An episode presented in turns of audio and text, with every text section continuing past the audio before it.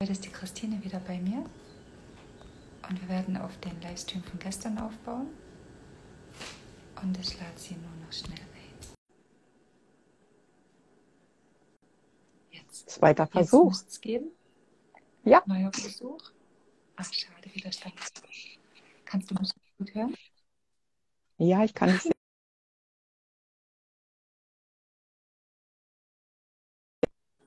Oh, die Verbindung ist mir Kannst du mich gut hören, Christina? Ich kann dich sehr gut hören, auch wenn ich dich schlecht sehen kann, aber ich kann dich sehr gut hören. Okay, ich kann dich jetzt auch hören, super. Dann lass uns anfangen. Ich würde gerne auf den Livestream von gestern aufbauen. Und meine Frage wäre, was sind Existenzängste ganz neuer Art, wenn man so eine schwere Diagnose bekommt? Also mit Existenzängsten verbinden ja die meisten Menschen irgendwie was mit Geld zu tun hat. Ne? Wenn man arbeitslos wird, dass man plötzlich Angst hat, irgendwie ähm, nicht genug Geld zu haben.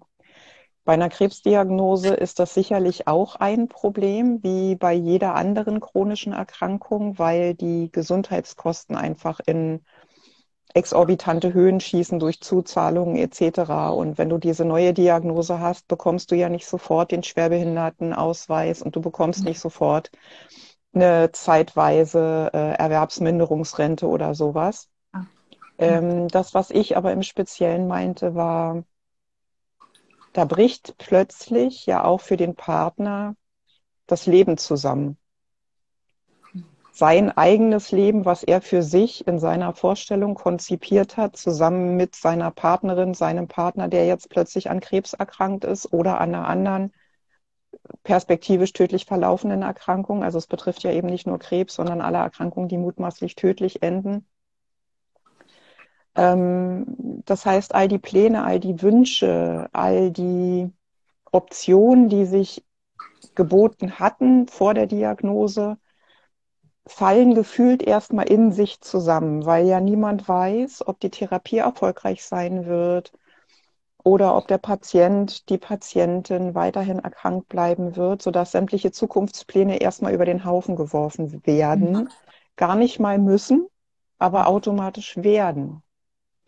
Und es dauert dann in der Regel sehr, sehr lange, bis eine Zukunftsplanung wieder möglich wird. Also in meinem Fall zum Beispiel war das so, dass ich zu meinem Mann gesagt habe, für die nächste Zeit plane ich nicht viel weiter als drei Monate. Jeder äh, Krebspatient kennt es, alle drei Monate gehst du halt zu deinem Check. Da wird Bildgebung gemacht, Blutuntersuchung gemacht etc. Und dann wird eben gesagt, so und so ist der Status quo nach der Therapie. Mhm. Und das ist ein überschaubarer Zeitraum, in dem man sich auch traut, dann erstmal Pläne zu machen. Darüber hinaus ist das sehr schwierig, weil man gefühlt, also zumindest ging es mir so, anfangs immer nicht weiß, bin ich dann eigentlich noch da? Und man traut sich eben doch noch nicht so ganz, das alte Leben loszulassen und zu sagen, ich lebe jetzt einfach jeden Tag und ich werde sehen, was passiert und ich lasse mir alle Türen offen. Diesen Mut, den hat man da noch nicht.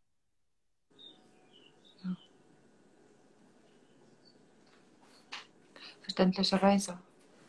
Verständlich. Klar. Wie lange lang hat es bei dir gedauert, bis du so denken konntest?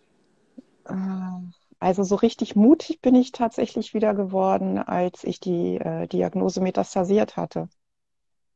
Also erst kam das große schwarze Loch und der Fahrstuhl abwärts und der, die Angst davor, tatsächlich übermorgen tot zu sein. Und als ich aus diesem Loch raus war, fing ich dann irgendwann an zu sagen, jetzt ist es auch schon egal, ob ich nur morgen tot bin oder übermorgen, aber ich mache jetzt die Dinge, auf die ich Lust habe, die Dinge, ähm, auf die ich Spaß habe. Und mein Mann hat da dann auch mitgezogen. Ganz, ganz gut. Und ähm, wir haben dann uns langsam rangetastet, diesen Mut auch in die Tat umzusetzen. Im Rahmen der Möglichkeiten, die wir hatten, im Rahmen der zeitlichen Möglichkeiten, die wir hatten. Ähm, aber das hat dann auch tatsächlich geholfen, mit dieser zweiten Diagnose leichter umgehen zu können. Ja. Dankeschön ich würde gerne mal in die Runde fragen, ob jemand, der jetzt gerade zuschaut, noch eine Frage an Christine hat. Und mich würde es auch ganz sehr freuen, wenn ihr euch vorstellt und schreibt, woher ihr kommt. Und genau, geben wir vielleicht, paar, vielleicht eine Minute, weil ich hatte das auch im Fragesticker geschrieben wegen Fragen. Da hat sich bis jetzt noch niemand dazu geäußert. Und ich vermute, es ist. Der Norman ist zu. Sieht zu. Den Norman kenne ich. Der Norman ist ja bei Yes We Cancer. Mhm. Und ähm, macht da ganz viel Attacke und Öffentlichkeitsarbeit. Der ist ja selber auch Krebspatient. Ähm, ja, Norman kenne ich. Die Idee kam mir nämlich durch das, was du gestern noch gesagt hattest, dass sich viele gar nicht trauen, jemanden zu fragen, der selber erkrankt ist. Und das überrascht mich sehr, weil man eigentlich, man kennt ja Selbsthilfegruppen und all die Dinge.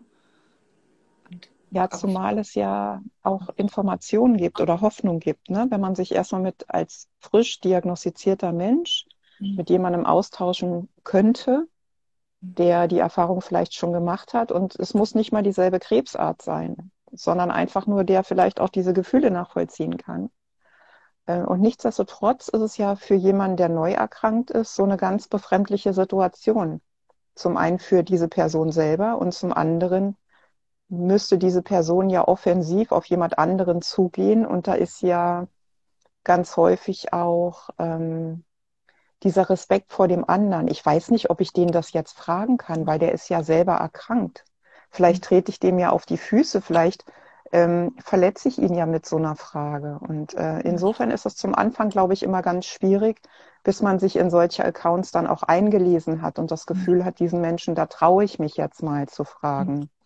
Das ist auch mit der Grund, warum ich so offensiv über diese Dinge rede, weil ich hoffe, dass ich dadurch frisch Betroffenen, egal in welcher Lebenssituation, einfach den Mut machen kann, äh, sich zu trauen, mich anzusprechen, weil es bei mir nichts gibt, worüber ich nicht reden kann oder mhm. nicht reden möchte. Toll, was du machst. Sehr, sehr hilfreich. Ich hoffe, immer mehr trauen sich und deine Botschaft bekommen so viele wie möglich. Ich danke dir ja. erstmal ganz sehr für die, all die Infos und ich wünsche dir noch einen ganz tollen Tag und wir werden wieder voneinander.